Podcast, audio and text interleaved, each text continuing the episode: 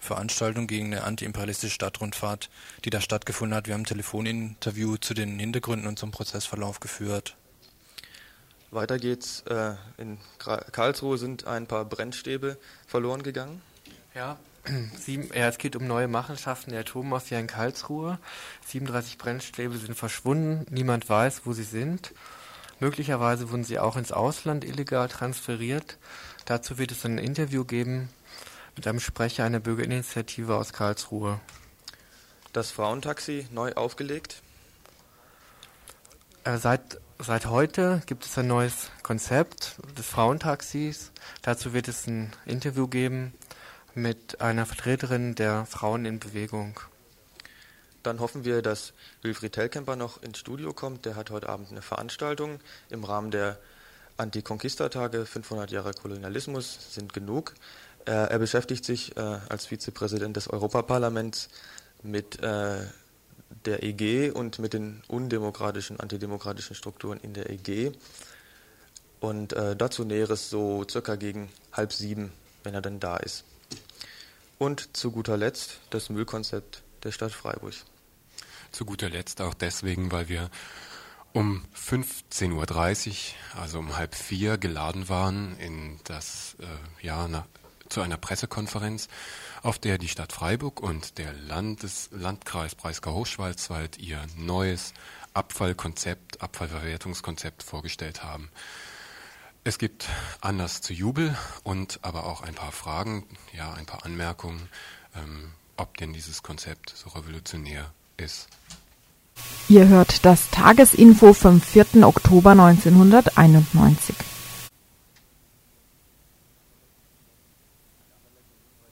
Ein allerletzter Hinweis noch auf die Musik, die wir hoffen spielen zu können heute in der Sendung. Und zwar gibt es eine neue Kassette. Eine Kassette, der, bei der der Erlös des Verkaufes Radio Voz Popular zur Verfügung gestellt wird. Radio Voz Popular ist das Partnerradio von Radio Dreieckland in Guatemala. Die Kassette ist eine Kassette, wo verschiedene Gruppen aus der ganzen Welt eigentlich drauf sind. Guatemala, Nicaragua, aber nicht nur Lateinamerika, USA, auch Gruppen aus dem Baskenland und Irland. Und nachher spielen wir von der Seite B mal Dr. Alban mit No Coke.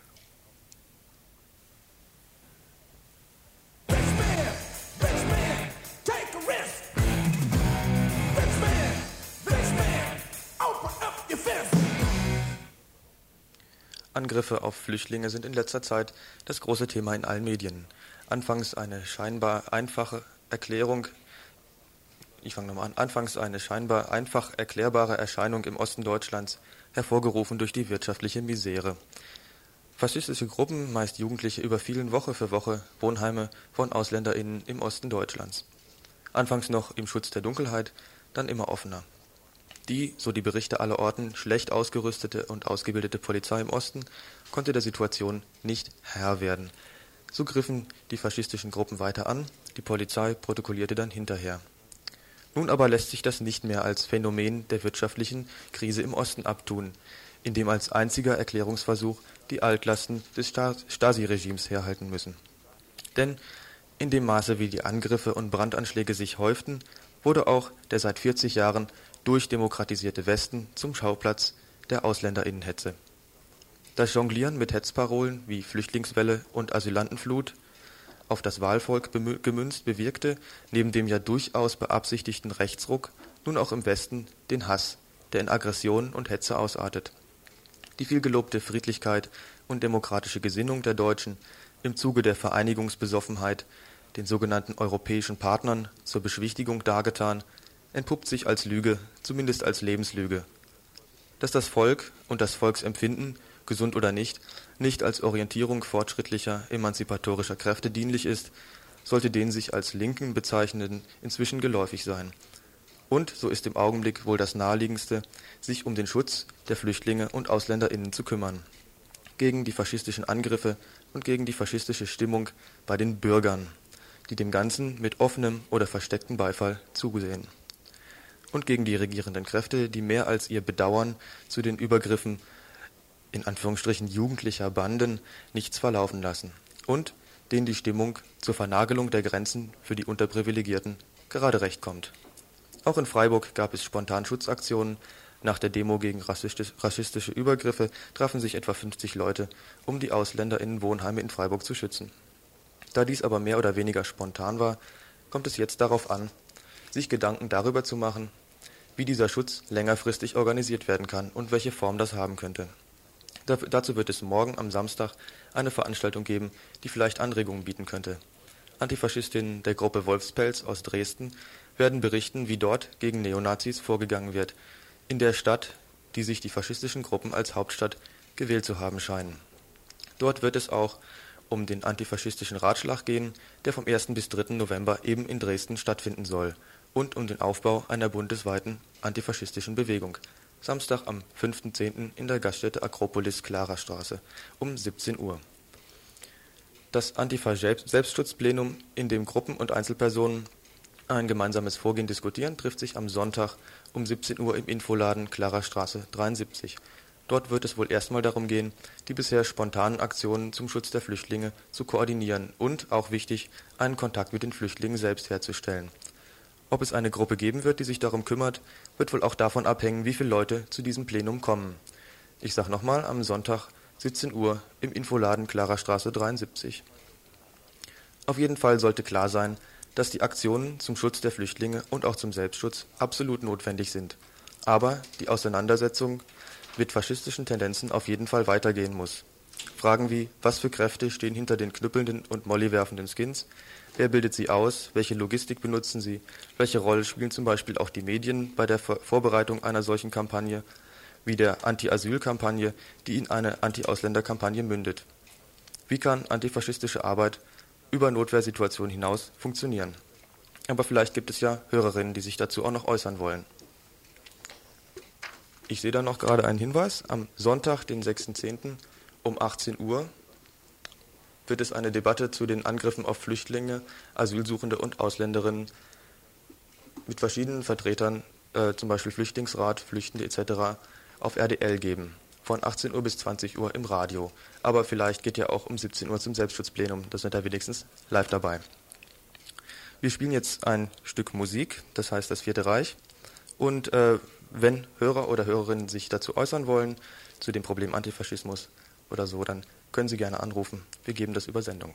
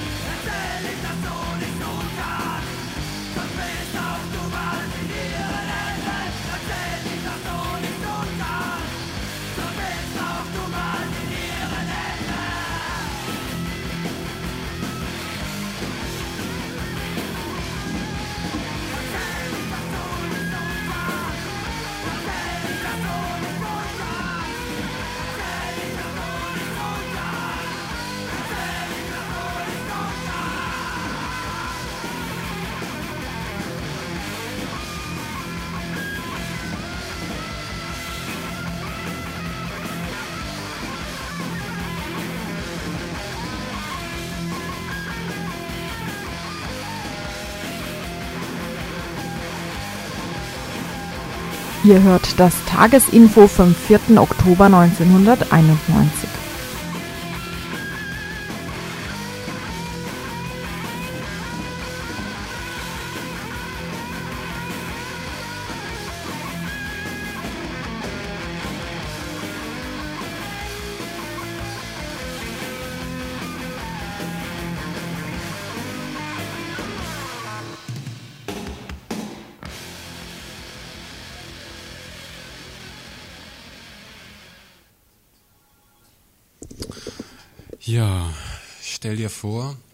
die anderen senden und keiner hört hin.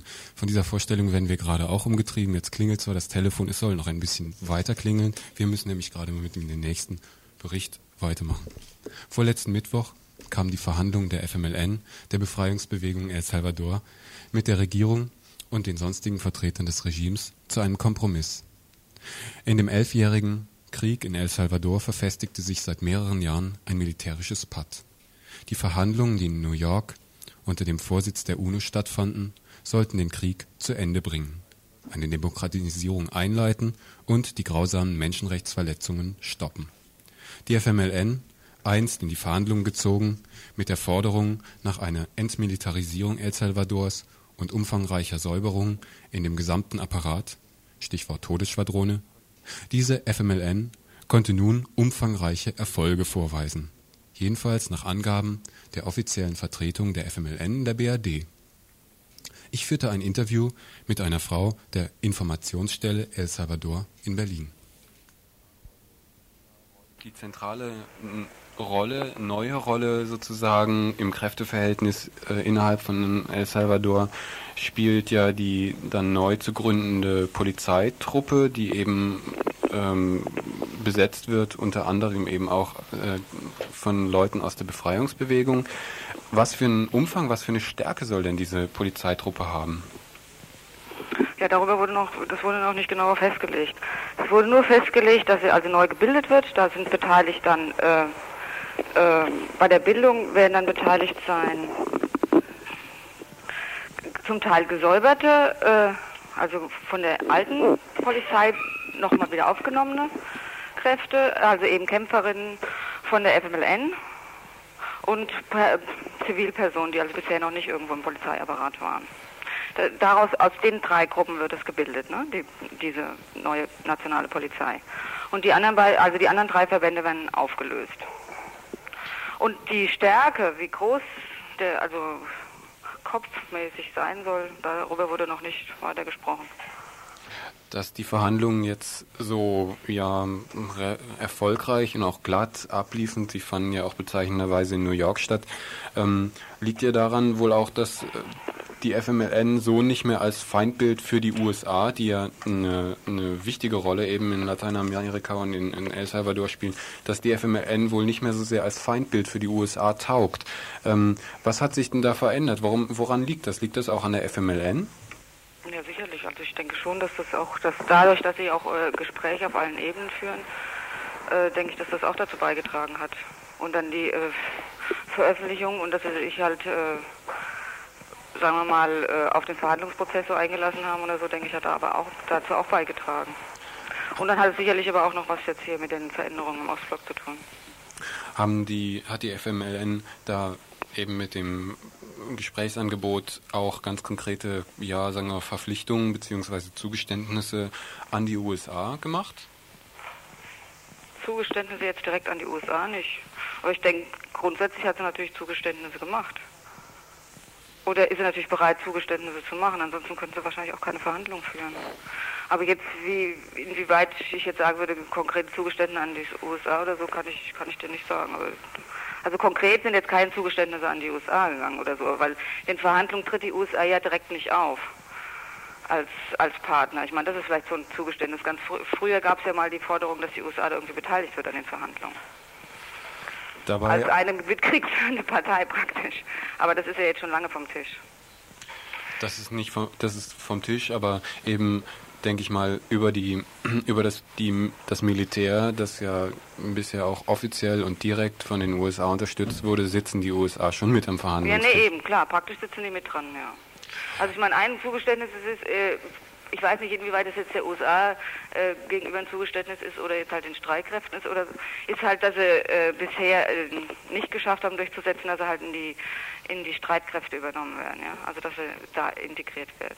Äh, haben sich die USA dazu irgendwie verhalten? Haben die USA gesagt, wir wollen, wir nehmen Abstand von den Militärs? Wie war denn bisher die offizielle Die USA, soweit ich weiß, haben sie bisher nur gesagt, also äh, Abstand von der Militärhilfe nehmen sie erst nach einer nach, nach einem Abkommen über, über die Beendigung des äh, bewaffneten Konflikts. Also wenn tatsächlich ein Waffenstillstand eintritt.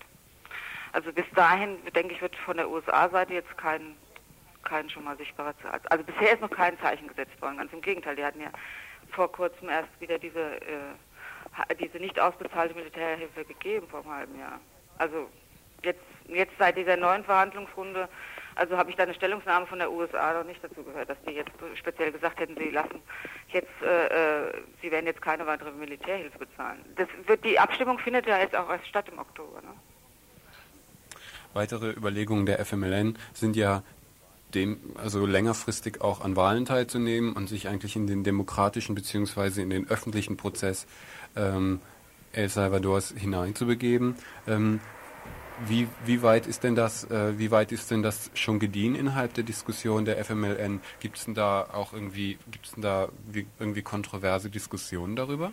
So wie es aussieht schon, ja. Aber ich meine, wir sind ja auch nicht so, das wird ja auch nicht so ganz bekannt. Also das wird sehr intern geführt, aber da gibt es schon Überlegungen, sich als Partei zu konstituieren oder oder nicht oder mehrere Parteien oder zwei Parteien. Also das ist, glaube ich, da ist noch ein absoluter Diskussionsprozess, wie das jetzt weitergehen soll. Auf den, auf den nächsten Verhandlungsrunde wird zumindest aber äh, die Beteiligung jetzt am politischen Leben der FMLN auch als, als Diskussionspunkt behandelt.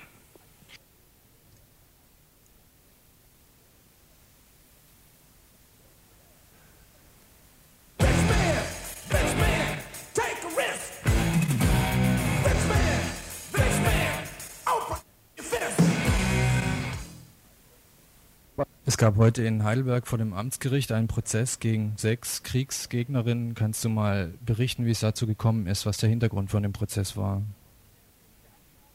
Also der letzte Anklagepunkt, der Anklagepunkt der also Aufruf zur Fahnenflucht, das ähm, ist entstanden durch eine Aktion an der Heidelberger Providenzkirche. Da ist aus einer Besetzungsaktion, die dann wieder zurückgezogen worden ist, ein ähm, einwöchiger Infotisch entstanden und im Zuge dieser Informationsveranstaltung, wo die Bevölkerung über die Auswirkungen des ähm, Krieges im Irak informiert werden sollten, sind Flugblätter verteilt worden mit unter anderem der Aufforderung zur Desertion. Also da stand drauf, ähm, Soldaten aller NATO-Armeen desertiert jetzt.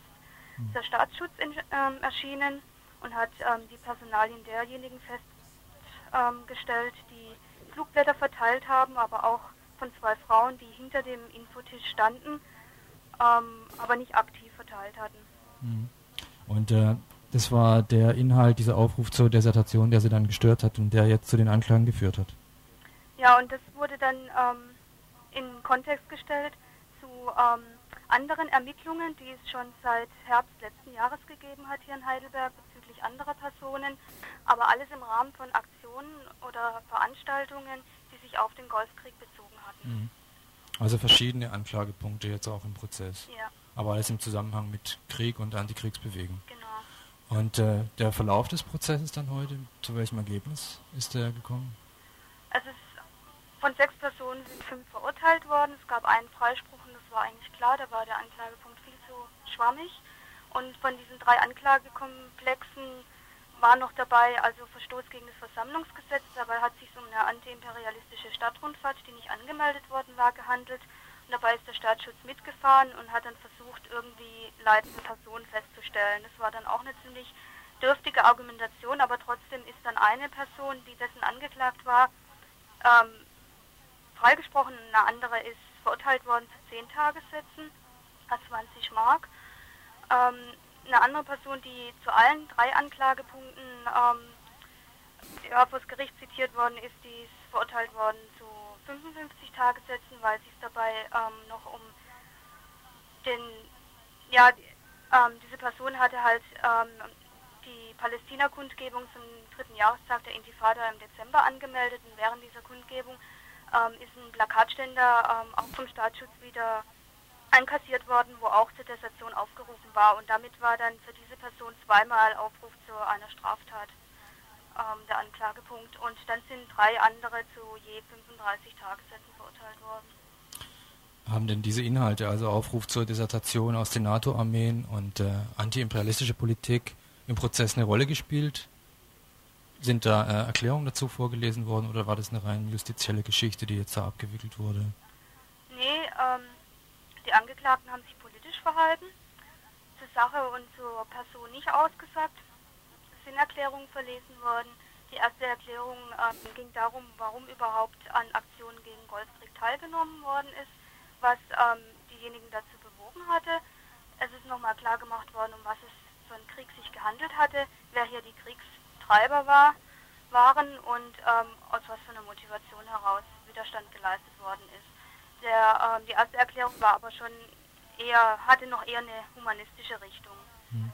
Und ähm, ist dann auch von den Folgen für die Bevölkerung, die irakische Bevölkerung, die ja jetzt noch immer noch nicht richtig nachvollziehbar sind, also wo nach wie vor von öffentlichen Organisationen geschätzt wird, dass es sich um Millionen von Toten handeln könnte. Solche Sachen sind da drin erwähnt worden. Mhm. In der zweiten Erklärung, da hat sich dann, ähm, die hat diejenige Person verlesen, die auch freigesprochen worden ist. Da ging es einfach darum, klarzumachen, ähm, worin die Motivation lag, eben an dieser antiimperialistischen Radrundfahrt überhaupt teilzunehmen. Wurde nochmal Ähnliches gesagt wie in der ersten Erklärung, aber dann einen Schwerpunkt gesetzt auf Rassismus.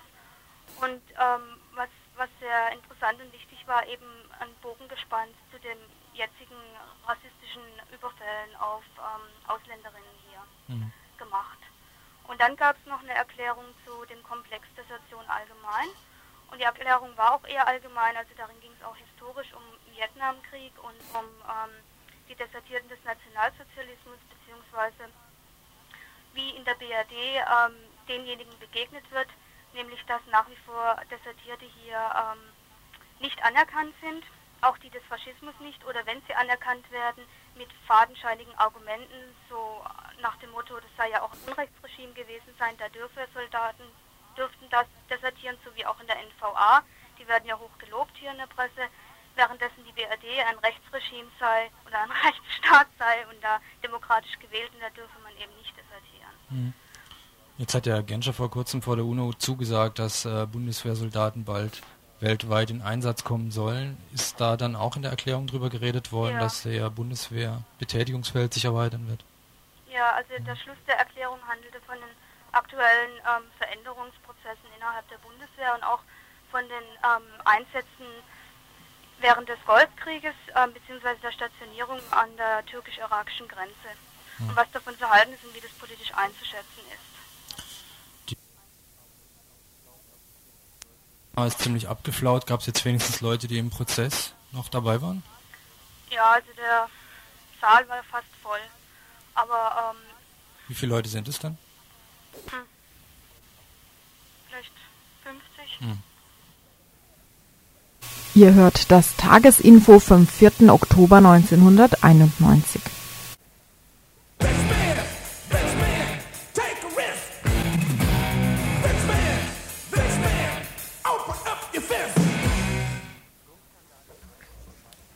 Atomskandal in Karlsruhe weitet sich aus. Seit nunmehr fünf Wochen sorgt die stillgelegte Atommüll-Wiederaufbereitungsanlage in Karlsruhe für Schlagzeilen. Natururan-Brennstäbe sind verschwunden und niemand weiß wohin. Zunächst hieß es, dass lediglich drei atomare Brennstäbe spurlos vom Erdboden verschluckt seien. Insgesamt sollen sie ca. 4 Kilo Uran in Tabletten enthalten haben. Anfang vergangener Woche kamen nun neue Fakten ans Tageslicht. Nun fehlen plötzlich 37 Brennstäbe mit insgesamt über 50 Kilogramm Uran. Wie immer reagiert das Kartell aus Atomindustrie und Politik mit Vertuschung, Verharmlosung und der Runterspielen des Vorfalls. Eine Schlamperei sei passiert, so der Sprecher des Umweltministeriums in Stuttgart. Das Verschwinden von 37 Brennstäben als Schlamperei zu bezeichnen, ist nichts als eine Verharmlosung der tatsächlichen Vorgänge, die möglichst im Dunkeln bleiben sollen. So lautet die Kritik der BI zur Stilllegung der atomaren Anlagen im Kernforschungszentrum Karlsruhe, die in ihrer Kritik auch das Verhalten des Öko-Instituts Darmstadt zu diesem Vorfall einbezieht. Ein Sprecher der BI äußert sich gegenüber RDL folgendermaßen. Also wenn man das jetzt so hört, wie Sie sagen, WAK, dann ist es da draußen irgendwie so eine Autorecycling-Firma, ja, da wird Schrott genommen, der wird zusammengemixt, da ist auch ein bisschen Uran drin, mal nicht so ein bisschen. Also es ist unglaublich, ja, wenn das so wäre. Dem ist aber nicht ganz so.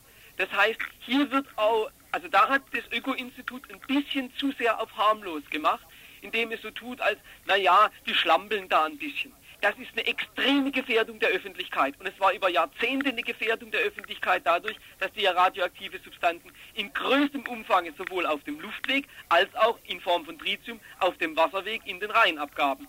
Und da kann ich nicht mehr lachen. Wenn also da Unregelmäßigkeiten vorgekommen sein sollten, wenn das Öko-Institut sowas sagt, dann muss ich ja das beinahe annehmen, dass das ständig so war. Dann haben sie uns ja über 20 Jahre bewusst und vorsätzlich bezüglich zum Beispiel äh, auch der Sicherheitsmaßnahmen getäuscht im radioaktiven äh, Abgabebereich. Also das muss man dann einfach annehmen. Und Sie behaupten, das sei aber okay gewesen. Also ganz so kann das alles nicht gewesen sein.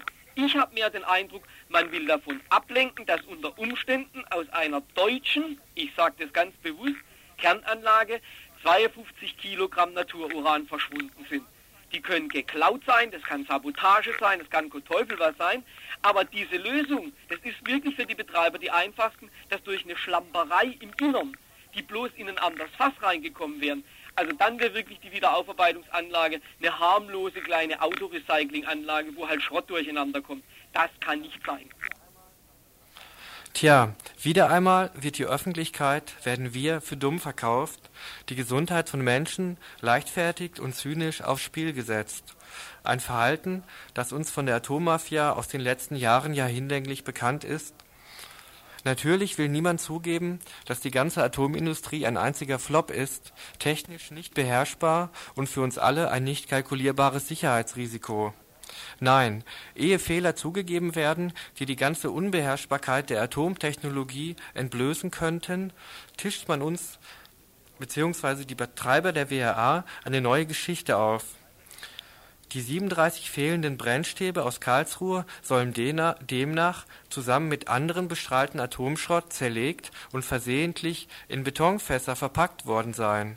Und dies bereits Anfang der 80er Jahre. Eine unglaubliche Geschichte, so Harry Block von der BI Karlsruhe, die inzwischen Strafanzeige gegen die Betreiber der WAA gestellt hat. Der Verdacht kommt auf, dass die Brennstäbe illegal ins Ausland verschoben worden sind. Die BI fordert daher die Einsetzung einer internationalen Untersuchungskommission. Da wollten wir wirklich eine unabhängige äh, Gutachterkommission und die sollte, und das darf man nicht vergessen, da die WAK nun mal hauchdünn an der Proliferation steht. Das heißt, der Weitergabe von atomarem Material. Da steht die WAK im Augenblick. Solange das Gegenteil nicht bewiesen ist, würde ich sogar behaupten, es ist proliferiert worden. Es muss doch irgendwo hingegangen sein, wenn die rausgekommen sind, diese 52 Kilo. Die hat man ja nicht einfach im Keller rumliegen, sowas. Da muss man auch fast annehmen, dass da andere Sachen weggekommen sind. Und da müsste eine internationale Untersuchungskommission von Euratom kommen und sagen, so Freunde, euch klopfen wir jetzt auf den Finger. Gerade auch auf dem Hintergrund, ich sage nur mal ein paar Namen, Irak, Pakistan, Brasilien, Argentinien. Alles Länder, die mit dem KFK zusammengearbeitet hat und wie Brasilien einen Vertrag mit dem KFK haben zur Anreicherungstechnologie, obwohl Brasilien den Non-Proliferationsvertrag, also den Nichtweitergabevertrag, nicht unterschrieben hat. Das muss man sich einfach mal vorstellen. Ich finde, da wäre eine internationale Kommission mal notwendig.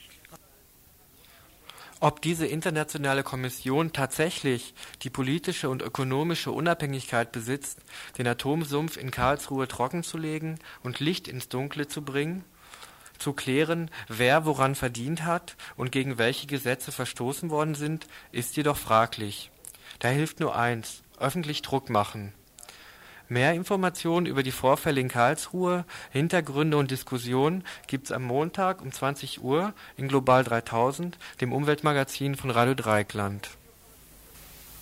Yo, you're getting needles on a super deaf album. It's deaf because it got a beat that kicks a beat from the street, a beat from the future, and a beat from the past. So prepare yourself for the legend, the myth, the man, the Dr. Alban.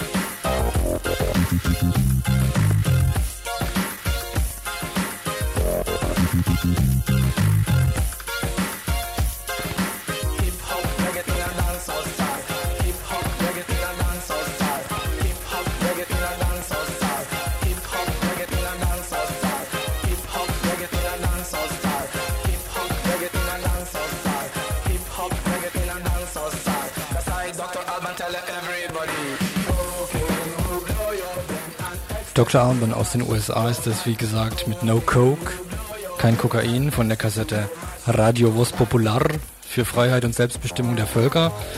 Die Kassette gibt es hier im Radio zu kaufen und demnächst auch im Jos Fritz Buchladen, Wilhelmstraße 15. 10 Mark.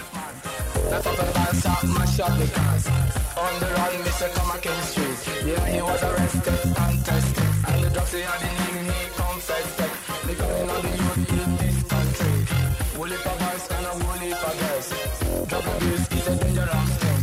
Start up drugs and stop the violence. Sing a diss time we have to abuse the drugs. Listen what I say, hey, I'm upon you. Too much drugs, you can go mental. The I, doctor, I'm a tell everybody. We no want no coke, no heroin, no hash, hash, hash, no amphetamine.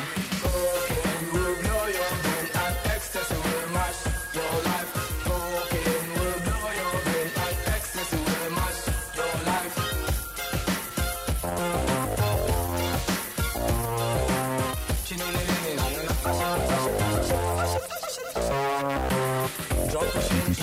Serious thing. One time, two time, they make a million. Take all the money run a foreign country. Build a big house, buy a big limousine. That's why of them so they for do the right thing. That's why Jaga sent me to tell them the truth. Cause it's a grace to the human race. Some are flying very high, some are flying very low. Could not differentiate know what is right from wrong. You don't want no cocaine, no heroin, no hash hash, hash, no amphetamine, no marijuana planted in a yard.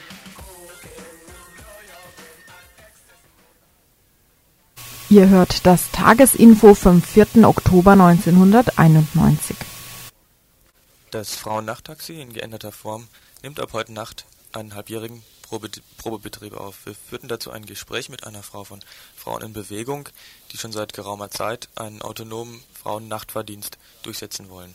Die erste Frage war, wie sah denn äh, das Frauennachttaxi bisher aus und wo lagen die Probleme?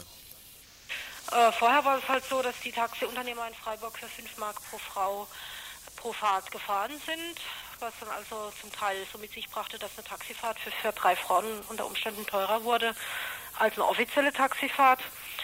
Und äh, es lief alles ohne Zuschüsse. Das war eigentlich so der Dreh- und Angelpunkt, warum es gar nicht erst zum Probelauf für Frauen in Bewegung kam, die ihren autonomen Frauennachfahrdienst aufziehen wollten. Der Stadt war es lieber erstmal gar kein Geld auszugeben. Aber das Problem dabei war, dass also auch sehr wenig Werbung gemacht wurde dafür. Ähm, ich nehme an, dass man so das Projekt so niedrig und so klein halten wollte, wie es eigentlich irgendwie nur ging.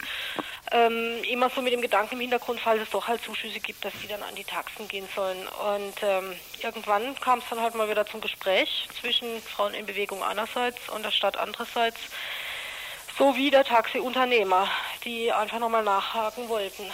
Und für uns von Frauen in Bewegung war dann halt klar, dass der Service bisher sehr schlecht war und dass man da schon was tun muss, damit die Frauen wenigstens, wenigstens also einigermaßen einen akzeptablen Frauen-Taxiservice, wie ich es jetzt mal nennen, äh, geboten bekämen. Das heißt, wir haben uns zusammengesetzt, überlegt, kann es billiger werden? Denn ursprünglich sollte ja für 2,50 Mark gefahren werden. Kann es billiger werden? Können die Bedienzeiten verkürzt werden? Und wird garantiert, dass Frauen auch wirklich von Frauen gefahren werden? Wenigstens dann, wenn sie sich das auch wirklich äh, wünschen oder voraussetzen. Kannst du vielleicht darstellen, wie euer Projekt des autonomen Frauentaxis aussieht? Es hätte so ausgesehen, dass wir einen eigenen Fahrbetrieb aufgezogen hätten, rein nur für die Nacht, mit drei Kleinbussen. Ähm, wir hätten ausschließlich Frauen beschäftigt. Es war auch Interesse von Frauen da, die die Arbeitszeiten nicht schlecht fanden, wenn sie alleinerziehend waren. Ähm, man hätte mit drei Kleinbussen durchaus das Gebiet von Freiburg abdecken können, zufriedenstellend. Da gibt es also auch Vergleichswerte aus Madison, da wird das so gemacht, mit ich glaube, drei oder vier Kleinbussen. Und ähm, die Frauen wären halt zu Sammelfahrten zusammengefasst worden, hätten dafür aber auch nur 2,50 Mark pro Frau pro Fahrt bezahlt. Ich meine, die Argumentation war halt immer, dass ähm, es nicht teurer sein sollte als der öffentliche Nahverkehr. Da ja also die Frau selber nichts dafür kann, dass sie nachts auf der Straße einfach Gefahren ausgesetzt ist. Und die Bedienzeiten waren im Wesentlichen die gleichen wie jetzt. Also wir haben halt gesagt, äh, bei Einbruch der Dämmerung bis morgens um drei. Und wir hatten eigentlich damit gerechnet, dass wir so circa 80 Frauen pro Nacht im Schnitt fahren würden. Wir wären auf Gesamtkosten von circa 270.000 Mark gekommen und war, unser Wunsch war eigentlich, dass die Stadt zwei Drittel davon als Zuschuss reinsteckt. Jetzt wird mit 40.000 Mark eine kalkulierte, vorkalkulierte Zahl von 15 Frauen pro Nacht bezuschusst. Sehe ich als wesentlich teurer eigentlich. Der autonome Frauennachverdienst hätte halt den Vorteil gehabt, dass Frauen garantiert immer von Frauen gefahren werden. Das ist nicht unbedingt eine Forderung, die jede Frau hat, aber es hat sich gezeigt, dass eine ganz andere Art von Kultur im Auto entsteht. Also in unserem Schwesterprojekt in Hamburg-Bergedorf hat sich gezeigt, dass sehr viele Frauen anfangen aufzumachen, mal über Probleme zu reden, die mit Gewalt gegen Frauen zu tun hat. Das wird man mit Sicherheit einem männlichen Fahrer gegenüber nicht so schnell tun, wenn überhaupt. Ne? Eure Vorschläge sind ja so nicht angenommen worden. Was ist denn jetzt letztendlich für die Frauen bei rumgekommen mit dem neuen Ansatz des Frauennachtaxis? Rumgekommen effektiv für die Frau selbst ist, dass sie zu einem, zu einem gestaffelten Preis von drei, fünf oder neun Mark im sogenannten Pflichtfahrgebiet von Freiburg fahren kann. Das heißt, ähm, im Auto wird wahrscheinlich ein Stadtplan mit Schablone ausliegen, damit sie auch nachprüfen kann, ob ihr nicht zu viel Geld abgeknöpft wird. Ähm, sie fährt also, ich glaube, bis drei Kilometer. Kilometerzahlen bin ich nicht ganz sicher, aber auf jeden Fall im Kurzstreckenbereich für drei Mark, im Mittelstreckenbereich eben für fünf Mark und wer halt nach Opfingen oder Munzingen muss, äh, fährt für neun Mark.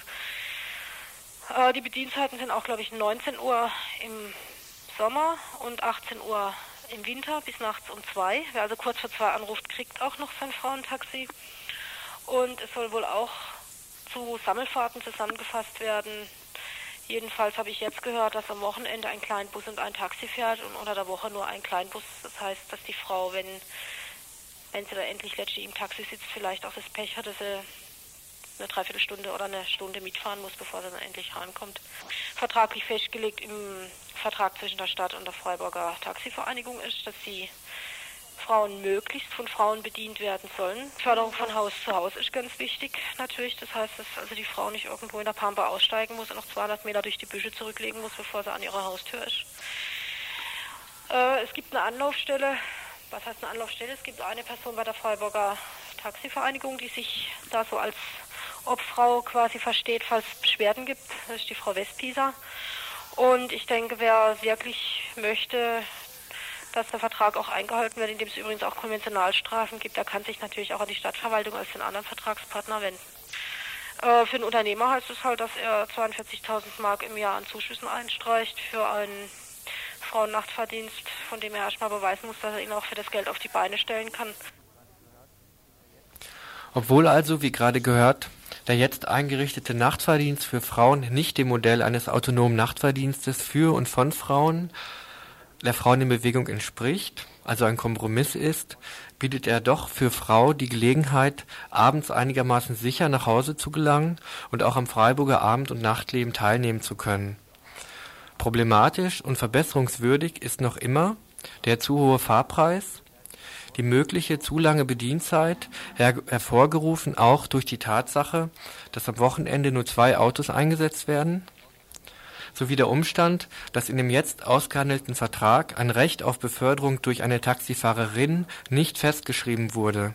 Frau kann zwar bei der Taxibestellung eine Taxifahrerin anfordern, ob sie jedoch tatsächlich von einer Frau befördert wird, ist damit noch nicht garantiert es wird daher in Zukunft auch wichtig sein, den Einsatz von mehr Frauen als Taxifahrerinnen zu fordern. Hier nochmals die Rufnummer des Frauentaxis, das von 19 Uhr abends bis 2 Uhr morgens fährt. Das ist Freiburg, die 2 40 40. Über die gleiche Nummer kann auch die eben erwähnte Frau Westpieser erreicht werden, die für Beschwerden zuständig ist. Es empfiehlt sich auch, Beschwerden nicht nur bei der Frau Westpieser anzumelden, sondern auch schriftlich an das städtische Hauptamt einzureichen, damit sie tatsächlich auch etwas bewirken. Ansonsten ist nur zu hoffen, dass möglichst viele Frauen vom Frauentaxi Gebrauch machen, denn nur so entsteht der nötige politische Druck, um besagte Verbesserungen auch durchzusetzen. Klar ist aber auch, dass Frauen jetzt zwar sicherer nach Hause kommen, dass aber die alltägliche und allnächtliche Gefährdung von Frauen in der Öffentlichkeit von der sexistischen Anmache bis zur Vergewaltigung nach wie vor besteht. Hieran ändert auch ein Frauentaxi gar nichts.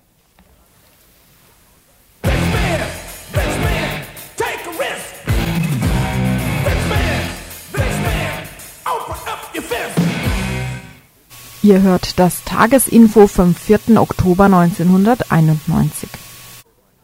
Die Europäische Gemeinschaft bildet einen der drei großen Wirtschaftsräume im Weltmarkt. Ohne Beteiligung der Bevölkerung hat sich in den letzten 30 Jahren in Westeuropa mit der EG eine politische Macht gebildet, die zunehmend eine gemeinsame Außenpolitik betreibt.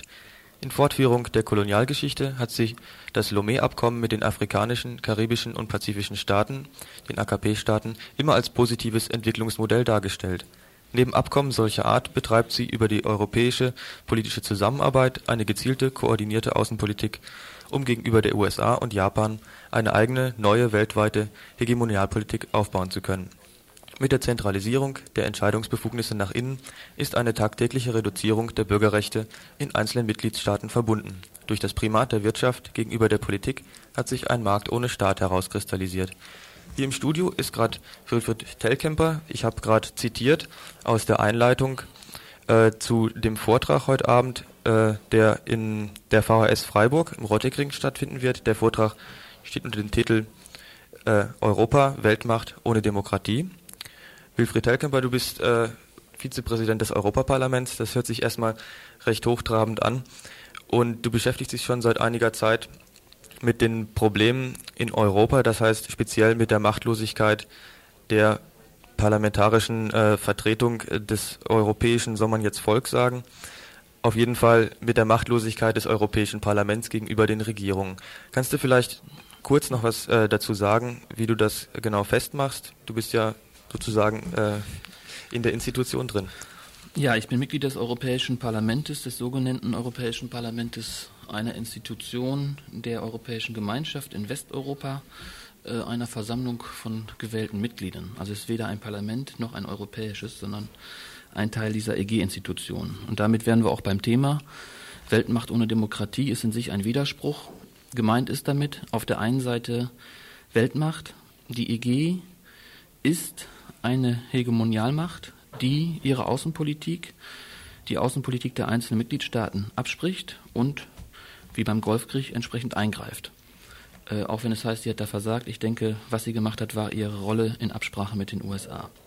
Auf der anderen Seite nach innen haben wir in dieser westeuropäischen Gemeinschaft EG einen Zustand, dass Rechte der einzelnen Mitgliedstaaten durch diesen großen Binnenmarkt, der 1992 verwirklicht sein soll, abgegeben werden an die bürokratische Zentrale nach Brüssel 80 Prozent der Rechte im Verhältnis zum Beginn dieser EG sollen in zwei Jahren in Brüssel entschieden werden. In Brüssel haben wir aber nicht mehr das, was Grundlage der parlamentarischen Demokratie ist, die Gewaltenteilung. Dieses Parlament ist kein Parlament, entschieden werden die Gesetze von dem Ministerrat und die Kommission als dritte Institution ist die organisierte Bürokratie in der Zentrale. Konkret heißt das, wenn die Präsidenten, zum Beispiel Kohl und Mitterrand, sich in Brüssel treffen, verabschieden sie dort Gesetze, sie sind Legislative, dann fahren sie in ihre Hauptstädte zurück und führen sie diese Gesetze dort aus, sind Exekutive. Und dieses Parlament, wie gesagt, ist kein richtiges Parlament. Das heißt, hier wird etwas beschlossen, was uns ganz konkret im Alltag betrifft, ohne dass überhaupt jemand dabei ist. Und die Geschichte, die Entwicklung zu diesem Prozess hat stattgefunden ohne irgendeine Beteiligung in der Bevölkerung. Also es hat kein gesellschaftlicher Diskurs stattgefunden, wie man Europa vielleicht äh, anders organisieren, demokratisch, basisnah organisieren kann. Gut, also du hast vorhin schon darauf hingewiesen, Weltmacht ohne Demokratie, äh, Weltmacht mit Demokratie ist die Frage, das kann ja auch nicht funktionieren, denn im Begriff Weltmacht sind ja schon durchaus äh, undemokratische Elemente, die mitschwingen. Äh, was mich jetzt natürlich interessiert, was können wir dagegen tun? Ich meine, wir haben ja schon genug Schwierigkeiten gegen das parlamentarische System, äh, unsere Forderung durchzusetzen hier in der Bundesrepublik. Also mal unbenommen davon, dass es in der EG sicherlich noch schwieriger ist. Mit dem Weltmarkt, mit der Europäischen Gemeinschaft 92 werden die Schwierigkeiten wahrscheinlich noch größer werden. Was siehst du für Perspektiven für äh, Bewegungen von unten, regionale Gruppen, die äh, entweder eigene Projekte auf die Beine stellen oder sich gegen Mammutprojekte von EG-Seits oder von staatlicherseits äh, wehren? Was siehst du da für Chancen? Ich denke, das Wichtigste, was wir machen können, ist zunächst mal uns selber und anderen klar machen, was hier an Zentralisierung stattfindet und wie die Menschen an diesem Prozess der Zentralisierung beziehungsweise dann eben äh, einer Beteiligung zur Gestaltung der Politik und der Gesellschaft ausgeschaltet werden. Äh, was man konkret machen kann, ich sehe zwei Ebenen. Ich denke einmal auf der institutionellen Ebene müssen wir dahin kommen, äh, dass es Verfahren gibt, wo die Menschen in den Regionen bestimmen können, äh, wie Politik mit organisiert ist, äh, wie Entscheidungen in Regionen gefällt werden. Äh, für mich heißt das ganz klar, dass zum Beispiel in unserer Region die Menschen äh, sich hier widersetzen, zum Beispiel gegen den sechsspurigen Ausbau der Autobahn. Also klar zu machen, diese Entscheidung fällt eigentlich in Brüssel. Äh, sie hat etwas zu tun mit dem Konzept der europäischen Verkehrspolitik und auf der institutionellen Ebene zum, einmal, zum einen versuchen, das zu verhindern, aber zum anderen dann eben auch ganz klar vor Ort den Widerstand zeigen bei den Ozonwerten, die wir diesen Sommer hatten, brauchen wir so etwas nicht. Und das ließe sich jetzt weiterführen im Rahmen der Industrialisierung gegen die Flachglasfabrik äh, auf französischer Seite gegenüber von Schlingen, wo demnächst Dioxine und Furane freigesetzt werden, oder auch gegenüber von Breisach, äh, wo demnächst das größte europäische Aluminiumwerk stehen wird äh, und die Werte äh, tausendfach höher sind, äh, die Abgaben von Chlor, als zum Beispiel hier in Freiburg überhaupt erlaubt sind äh, uns aber die Emissionen in der ganzen Region betreffen. Also hier einen Widerstand zu erzeugen, etwas dagegen zu machen. Andere. Ja, ich denke, ich, Entschuldigung, ich denke aber, dass äh, auf jeden Fall wichtig ist, dass diese regionalen Initiativen nicht isoliert arbeiten, sondern dass äh, verstärkt darauf hingearbeitet wird, dass Widerstand ähnlicher Art, also es gibt Atomkraftwerke äh, von Frankreich bis wer weiß ich wo in der ganzen EG und dass man da aus den Erfahrungen von Gruppen, die vorher schon da waren, lernt und dass man vielleicht auch Widerstand eben gemeinsam leistet. Ja, als Beispiel kann man vielleicht diese Veranstaltungsreihe gegen 500 Jahre Kolonialismus, Unterdrückung, Ausbeutung, aber auch Widerstand nehmen. Äh, wir haben von unserer Fraktion im Vorfeld mehrere Treffen mit organisiert bzw. finanziert, äh, ohne da irgendwie hegemonial was ausüben zu wollen. Du bist bei den Grünen, äh, bei ja. der Grünen Fraktion im Europaparlament. Ähm, dass auf europäischer Ebene Gruppen, die zu diesem Thema arbeiten, die Möglichkeit haben, sich treffen zu können, weil diese Gruppen in der Regel auch wenig Finanzen haben. Und diese Woche findet ein weiteres Vorbereitungstreffen äh, auf europäischer Ebene in, San Sebastian statt, äh, um nächstes Jahr eine große europäische Kampagne zu dem Thema zu machen. Das gibt es auch für verschiedene andere Bereiche. Man könnte das Polizeiwesen in der EG nennen, wo ohne irgendeine Kontrolle durch die Gesellschaft äh, sich die Staaten verabreden über das Schengener Abkommen äh, hinter verschlossenen Türen, wie sie ihre Polizei organisieren. Datenschutz wie bei uns gibt es in Belgien nicht. Äh, hier findet konkret eine Veränderung der Gesellschaft statt und es gibt Gruppen, die dagegen arbeiten und die auf europäischer Ebene zu unterstützen, ist Teil, sage ich mal, unserer Aktivitäten. Und das ist meiner Meinung nach auch ein Ansatz, um hier einen Widerstand aufzubauen und äh, ja diesen Fortschritt zur zentralisierenden Weltmacht äh, nicht weiter so vor sich gehen zu lassen. Ich glaube, ich glaube, ein wichtiger Punkt dabei ist auch, dass bei vielen Sachen die BRD auch sowas wie eine Vorreiterrolle spielt. Also dass vieles, was in der BRD schon Realität ist, sei es auch innenpolitisch, auf diesen europäischen Maßstab ausgeweitet werden soll und das auch so ein bisschen mitzuthematisieren, diese ja, diese Vorreiterrolle. Und dann vielleicht auch ähm, jetzt nicht so sehr darauf zu achten, welche Kampagnen gegen bestimmte Sachen können gestartet werden, sondern vielleicht zu versuchen, diesen Gesamtblick auf das zu kriegen, was ist eigentlich diese EG, also zu was formiert sie sich eigentlich und was gehört alles dazu, auch innenpolitisch, also auch gegen eine innere Opposition beispielsweise. Ja, der Charakter der EG, der wurde ja am Anfang mit dem Zitat schon gesagt. Was sich hier zusammenschließt, ist ein Markt ohne Staat. Das heißt, in diesen 30 Jahren hat sich äh, ein Markt in dieser EG, insbesondere durch die Führung äh, der Bundesrepublik Deutschland und Frankreichs, herausgebildet, der in keinster Weise kontrolliert wird und der meiner Meinung nach eine große Gefahr für Europa darstellt, weil mit, dem Veränderung, mit den Veränderungen in Osteuropa äh, demnächst da Ähnliches passieren wird wie äh, mit der ehemaligen DDR. Äh, dass diese Länder erst kaputt konkurriert werden und dann äh, von der Industrie und von dem Kapital übernommen werden. Und bei dem ganzen Prozess äh, findet eine gesellschaftliche Kontrolle in keiner Weise statt. Also ich denke, es ist auf jeden Fall äh, nochmal wichtig darauf hinzuweisen. Ich war zum Beispiel gerade in Frankreich und es gibt da sicherlich Ähnlichkeiten an Gruppen, die äh, Widerstandsarbeit leisten, aber es gibt auch ziemlich große Unterschiede. Und das, was mir aufgefallen ist, was halt fehlt, äh, um gemeinsam agieren zu können, ist halt auch die Bereitschaft oder überhaupt das Bewusstsein, dass es notwendig ist, äh, Kommunikation auch über diese Grenzen, die nun wegfallen sollen, angeblich äh, hinweg zu leisten. Das Und Problem, das ist ganz wichtig. Um das abzuschließen, das Problem ist, uns klarzumachen, was ich eben sagte, was hier passiert und das auch anderen klarzumachen. Ähm, dass die Grenzen fallen, ist ein Stück Ideologie genau dieses Marktes. Die Grenzen fallen für Waren, Kapital und Dienstleistungen. Und dann heißt es als viertes, äh, und Menschen, die Menschen sind aber nicht hier als Bürger mit ihren Rechten gemeint, sondern als Arbeitskräfte. Also alles, die Grenzen fallen wieder für den Markt. Das andere Problem ist, dass der Widerstand schwierig ist aufgrund der Sprachensituation, dass viele, die Gewerkschaften, Solidaritätsgruppen, äh, Gruppen zu bestimmten Themen, Bauern sich schlecht koordinieren können, weil sie diese Sprachen nicht können. Im Gegensatz dazu ist das internationale Kapital eben auch international organisiert und hat die Möglichkeiten zu kommunizieren. Und diese Kommunikationsmöglichkeiten müssen wir aufbauen. Und ich denke, äh, einer der Anfänge aus einer solchen Erfahrung war ja auch Radio Dreieck nun mal. Ne? Ja, also äh, da könnte man sicherlich auch noch ein bisschen Nabelschau betreiben in dem Bereich, denn da ist nicht mehr viel von übrig. Aber ich denke, dass wir langsam mal auf die Zeit gucken. Hinweis für Wir- heute Abend noch. Okay. Den Veranstaltungshinweis. Ja, heute Abend ist die Veranstaltung mit Wilfried Telkemper. Ich habe jetzt äh, den Reader nicht da, deswegen weiß ich den Ja, Raum das nicht. ist äh, um 20 Uhr heute am Freitag im Theatersaal der Volkshochschule Freiburg im Rottigring. Ihr hört das Tagesinfo vom 4. Oktober 1991.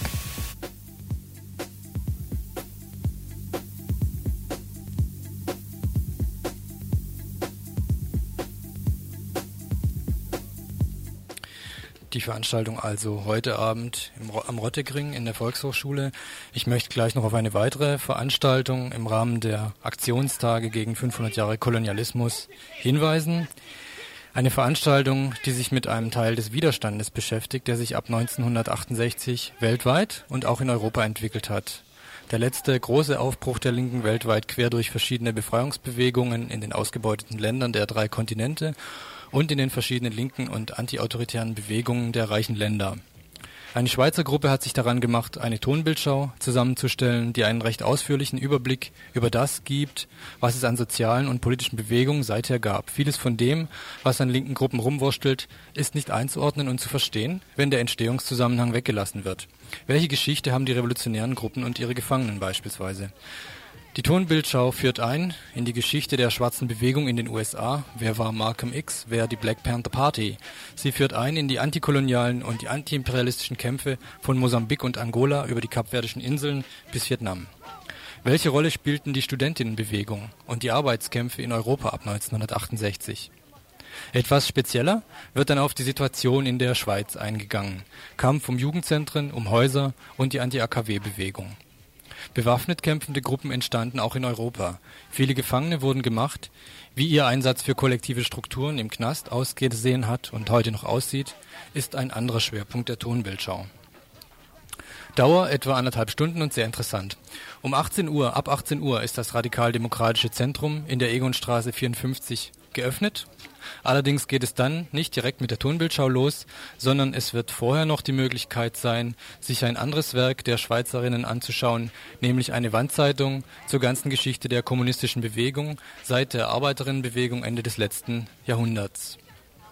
Eine Wandzeitung, die so aufgebaut ist, dass versucht wurde herauszuarbeiten, wo es in der Geschichte immer wieder die Trennung in linke und rechte Strömungen gab. Also zum Beispiel die Wegkehr der SPD vom revolutionären Projekt anfangs des Jahrhunderts oder die Festsetzung der bürokratischen Parteimacht in der Sowjetunion nach der Revolution oder die chinesische Kulturrevolution gegen die Herrschaft der Partei. Sehr komplex, sehr tauglich auch für Streit und Diskussionen. Diese Wandzeitung also und die Tonbildschau im radikaldemokratischen Zentrum ab 18 Uhr am Sonntag, den 6. Oktober 54. Egonstraße 54. Gelegenheit soll dort sein, um nach der Tonbildschau zu diskutieren. Außerdem gibt es auch was zu essen und zu trinken.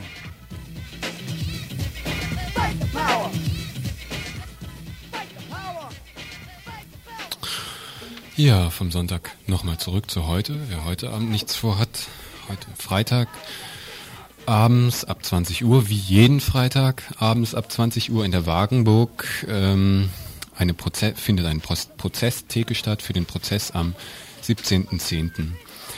Ähm, die fällt übrigens aus bei Regen. Ja, aber ich denke, ich, so wie ich es gesehen habe, regnet es ja nicht. Das stimmt auch nicht mehr. Die haben mittlerweile eine Plane. Sie findet auf jeden Fall statt heute Abend. Wagenburg. Ein Radio Dreieckland interner Hinweis. Radio Time. Nachrichten aus dem Arbeitsleben im Programm von Radio Dreieckland gibt es wieder morgen um 9 Uhr.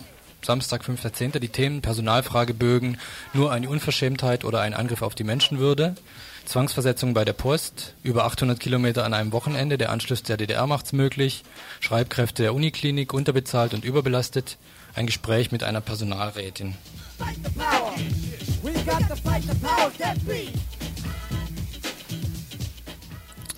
Das war am Samstag, dann kommen wir zum Sonntag. Dort findet um 18 Uhr ja, läuft eine Debatte zu den Angriffen auf Flüchtende, Asylsuchende Ausländerinnen mit verschiedenen Vertreterinnen, zum Beispiel dem Flüchtlingsrat, Flüchtende etc. Ja, und viele andere noch.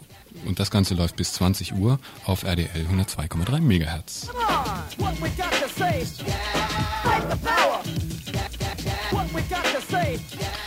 Ein Hinweis aufs nächste Info, nämlich das Tagesinfo am Montag, am 7. Oktober. Zwei große Themen soll es da geben. Einmal zum Jahrestag der Oktoberrevolution. Es gibt ein Studiogespräch mit einem Menschen der deutsch-sowjetischen Gesellschaft zum Thema Nationalismus in den Sowjetrepubliken. Und zu Kuba läuft am Montag der dritte Teil, die Ökonomie Kubas und das unter Umständen auch mit einem Studiogast. War es soweit? Sind wir fertig? Das war es soweit. Redaktion heute Fritz. Christoph. Dominik. Can't take a hint. I need to shove a spoon between your eyes for you to see you and me were never meant to be. Your homeboy likes me, I like him too. Get out the picture. I get your point, but I'm not rolling with the punch. I scratched up the letter you wrote me in lunch. In fifth period, I ain't no notice the emotion. Okay, wir sind dann soweit wieder fertig. Morgen gibt es wieder einen Blick in die Woche und das ist um 12 Uhr. Und äh, das nächste Tagesinfo gibt es, wie gesagt, am Montag um 18 Uhr. Von Radio Dreieckland.